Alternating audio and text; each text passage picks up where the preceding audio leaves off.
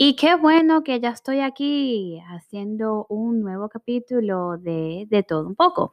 En el capítulo de hoy quería hablarles de algo que estoy muy segura que a todos les está afectando.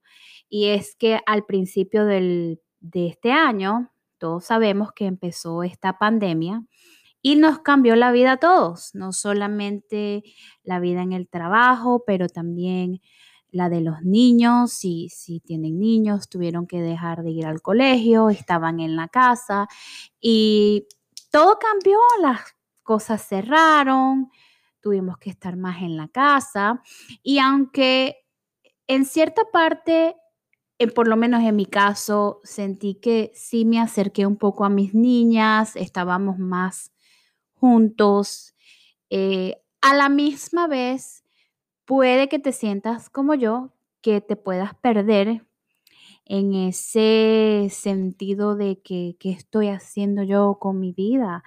Eh, tenía tantos planes para el año 2020 y ninguno eh, se me está cumpliendo o ninguno eh, lo veo por cumplirse. no te sientas sola o solo, porque de verdad esto nos ha afectado bastante. Y quise traer a, quise hablar de este, de este tema hoy porque últimamente me he sentido así, me he sentido de que estaba un poco perdida. Eh, por cierto, yo, yo estoy yendo a la universidad tratando de sacar un diploma en historia porque quiero ser maestra y siento que cuando voy al colegio me concentro más porque no estoy en la casa. Y aunque antes de que esta pandemia, ah, pandemia comenzara, eh, habían ciertas clases que las estaba tomando en línea, o sea, en la computadora. Y no, no sabía, no, no me concentraba mucho. Entonces traté de cambiarlas todas a ir al colegio porque siento que cuando uno va a hacer algo, por ejemplo, tu trabajo, vas a tu oficina, no estás en tu casa, vas al colegio, no estás en tu casa, te sugieres, te pretendes como concentrar mejor en ese, en cuando estás haciéndolo en un sitio donde no es tu casa, porque si es tu casa, entonces estás haciendo algo y te acuerdas que dejaste una ropa en la lavadora o en la secadora, o si tienes a los niños tomando clases, te van a estar interrumpiendo, mami, tengo hambre, mami, hay que ir al snack, mami esto, mami el agua, mami aquello, mami no entro a la computadora. Entonces es bien difícil de por sí ser mujer y de paso tener todos estos sombreros adentro de tu casa, que es como si tú trabajas, tienes que estar pendiente de tus notas, de lo que está diciendo tu jefe, de tu trabajo y también de los niños. But anyways, ese fue mi problema hace un poco de días, eh, que me sentía de que tenía tantas cosas por hacer y ninguna se estaba, se estaba, nunca, no las estaba cumpliendo, no las estaba completando al punto de que me tomó tomar, eh, llamar a, mi terapista, que tenía algunos meses que no la, que no estaba hablando con ella. Porque hay a veces, eh, señores, eh, necesitamos ayuda, especialmente en estos tiempos. Y a veces uno habla con sus amigos, con la familia, pero no hay mejor consejo que el de un terapista, porque puede ser también que te sientas un poco depresivo. Puede ser que te ponga, que te mm, estés sintiendo un poco estresado. Entonces, em, hay a veces que uno necesita tener una ayuda. Y hay unas cosas que hablé con ella que me gustaría dejarles saber. Ella me dice que hay unas claves para este, no estresarse, tratar de no estresarse. Y la número uno que me dice que es la que que es la que nos va a ayudar a todos en este momento, es planificarnos. Cuando nosotros nos planificamos y sabemos lo que vamos a hacer al día siguiente, normalmente nos vamos a sentar un poco más tranquilos que al no saber y empezar a hacer una cosa, ay, déjame parar, déjame hacer la otra, y paras aquella, no se termina y haz la otra y cuando vienes a ver empezaste todo y no pudiste terminar.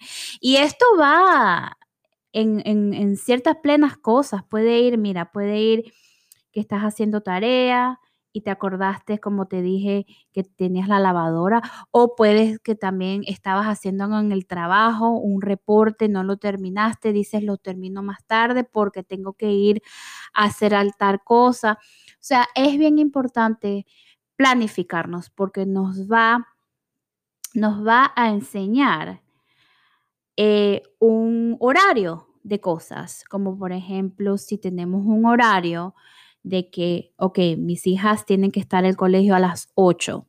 Bueno, yo voy a poner el reloj a las seis y media que me voy a parar y me paro a las seis y media, eh, hago el desayuno, las levanto, comemos desayuno, van para el colegio y de 8, ponte a 10 de la mañana, 9, voy a ir a ir a, sacar, a, hacer ejercicio porque el ejercicio eh, es muy importante.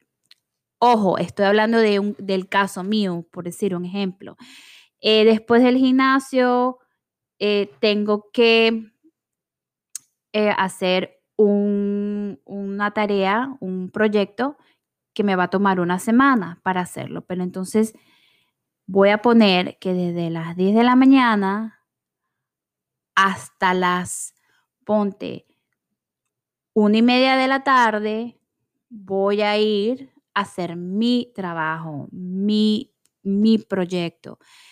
Vamos a suponer a las dos tengo que recoger a las niñas, a las dos las recojo. Quiere decir que eso cuando volvamos de la casa eh, hay que, hacer tareas. Entonces tengo que ayudarlas a hacer las tareas. te fijas un, un, tiempo ahí, por decirte eso de las dos a tres y media sabes que después tienes que hacer el, la cena, por ejemplo, y vamos a suponer que el día de antes sacaste, por decirte, una carne molida o sacaste un pollo. Bueno, sabes que si es carne molida, lo más fácil que hacer es una pasta. Entonces, sabes que no te va a tomar mucho tiempo.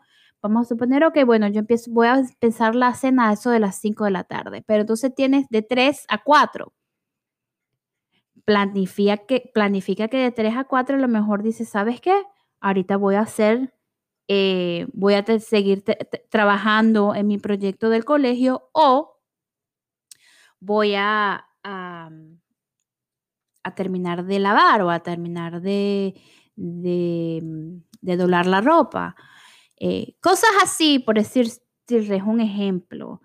Este, dice también, estaba leyendo a una motivadora que cuando nos acostamos deberíamos poner o escribir lo que nosotros esperamos del día mañana. Hacer una lista de las cosas más importantes que tenemos que hacer y realizarlas. Este, pero claro, con tener esta lista también tenemos que considerar los factores como el tiempo que vamos a necesitar para esas actividades y también la energía. Porque si una actividad te va a tomar, por decirte, mediodía, no te llenes tampoco la lista de cosas porque no las vas a poder hacer. O sea, es bien importante que cuando tú hagas una lista o tú te planifiques, y eso también es mi problema, yo tiendo a poner muchas cosas y ahí está el problema. No hay que poner muchas cosas. Hay que poner lo más importante. Y si esa actividad, por lo menos ese proyecto de colegio que te va a tomar, o de trabajo, o de lo que sea, te va a tomar gran mayoría del tiempo, entonces divídelo, divídelo por varias eh, por decirte, tiempo pequeño durante una semana por lo menos. Y es muy importante respetar los deadlines. Y los deadlines son, por lo menos, si tú dijiste que el miércoles a las 2 de la tarde ibas a terminar, trata de terminarlo ahí. O si tú dijiste, te prometiste que a la una de la mañana, a las una de la, la de la tarde vas a empezarlo, lo empiezas. ¿Ok? Pero para estos tips y para estas, esta, ¿cómo decirle? Esta idea de ser planificado, algo muy importante que leí y ella, esta información viene de una mujer que se llama Mel Robbins. Ella es una motivadora, pero la motivación como ella la, dice no es realmente como nosotros estamos acostumbrados. Eh, ella habla de la motivación y habla de todo esto. Eh, como decir bien, bien claro. Por lo menos en este ejemplo que les estoy dando, que te pones unas metas, haces tu lista, te estás planificando. Hay, hay ciertas cosas o van a haber ciertos días que no vas a querer hacerlas y tienes que hacerlas. ¿Ok? Entonces, ella dice que hay un, una manera de cómo entrenar tu eh, cerebro a que,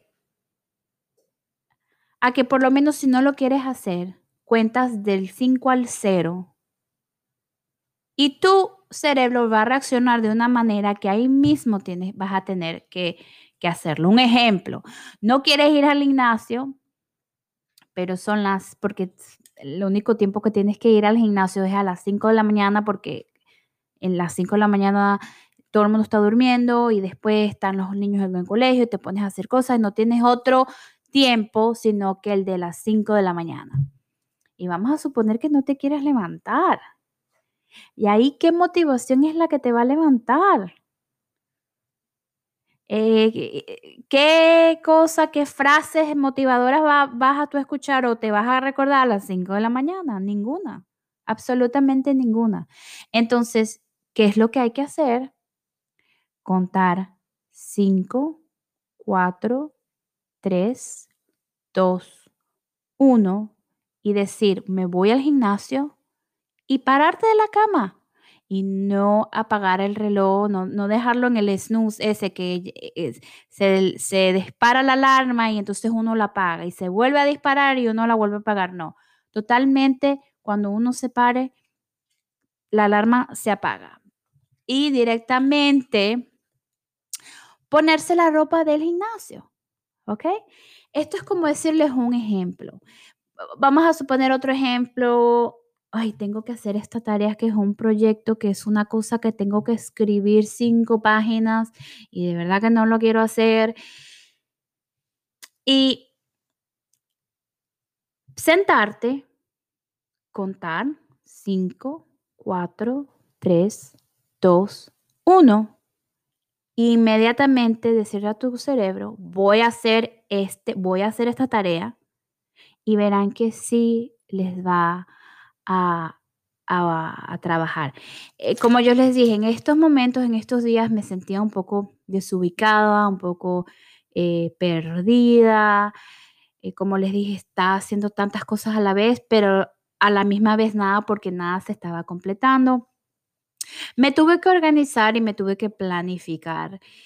Ah, y hay, hubieron veces que por lo menos no, no lo quería hacer, por lo menos hay un examen que tengo que pasar para que me dé mi licencia de maestra y el examen eh, incluye matemática. Yo con la matemática soy malísima. Eh, pero sé que una vez que yo me siente hacerlo, yo sé que lo voy a pasar y voy a entender.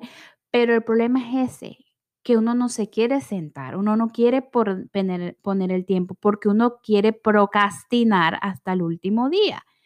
Y resulta que esta mujer también llamada Mel Robbins habla ella de la pros, proscranización. Eh, creo, ojalá que lo esté diciendo bien, eh, pero es procrastinarse. Y resulta que esa, la gente lo hace porque recibe como un tipo de, mm, eh, de calma. El cerebro se calma porque tú dices, ok, no lo voy a hacer hoy, lo hago mañana. Y se calma el cerebro, te sientes más calmada. Es como un mecanismo que hace tu cuerpo como para que no te sientas tan estresado. Pero resulta que vas a tener que hacerlo igualito cuando tú veas el reloj y digas, Dios mío, la tarea tengo que hacerla o este, o, este examen tengo que hacerlo dentro de tres horas, tengo que, que, que empezarlo. Entonces ya lo haces apurado, ya lo haces a, imagínate, ahora tienes algo que hacer súper apurado, no estás concentrado y probablemente o lo más seguro es que no lo vas a pasar, como me pasó a mí. Em, y por eso es muy bueno, como les digo, tener esos detallitos en cuenta que me ha gustado eh, dárselos porque sí me han eh, funcionado bastante. Por lo menos esta semana pasada em, hice mi, mi agenda como la terapista me dijo. También incluí los tips de lo que me dice Mel Robbins eh, también. Y tuve una semana mucho mejor, mucho más organizada, mucho más calmada y no estuve tan estresada. Pero claro, acuérdense de que unos días vamos a estar bien, vamos a estar mal. El punto es, señores, no nos dejemos. ¿Ok? Está bien tener un día mal, está bien tener un día que no te sientas bien, está bien, pero no pienses que ya no vas a seguir con el plan, no vas a seguir con lo que habías eh, planificado. Porque a veces también me ha pasado que yo planifico y el día que me salgo o el día que no pude hacer em, lo que, lo, que, lo que estaba previsto, lo que estaba ya en la agenda, ya me siento que, que voy a hacer, eh, que no me va a ir bien, entonces ¿para qué voy a hacer la otra si ya esta no la hice? Y ahí es donde todo se desborona.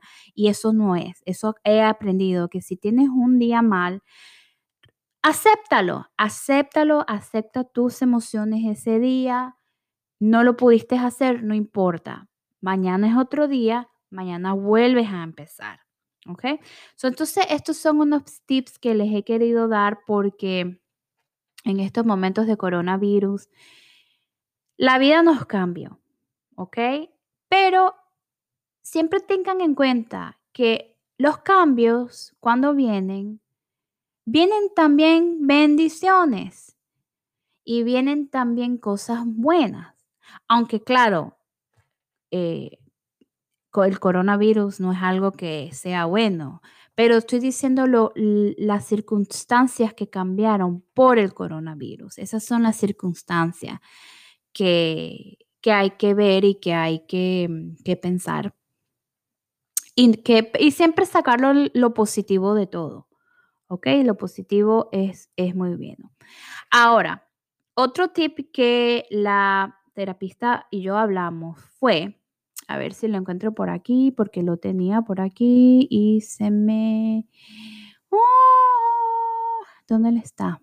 Ok, muy importante. Señores, tenemos que dormir de 6 a 8 horas. No dormimos, créeme, no vamos a tener la energía nos vamos a sentir fatigados, nos vamos a sentir molestos, no nos vamos a sentir frescos. So, es muy importante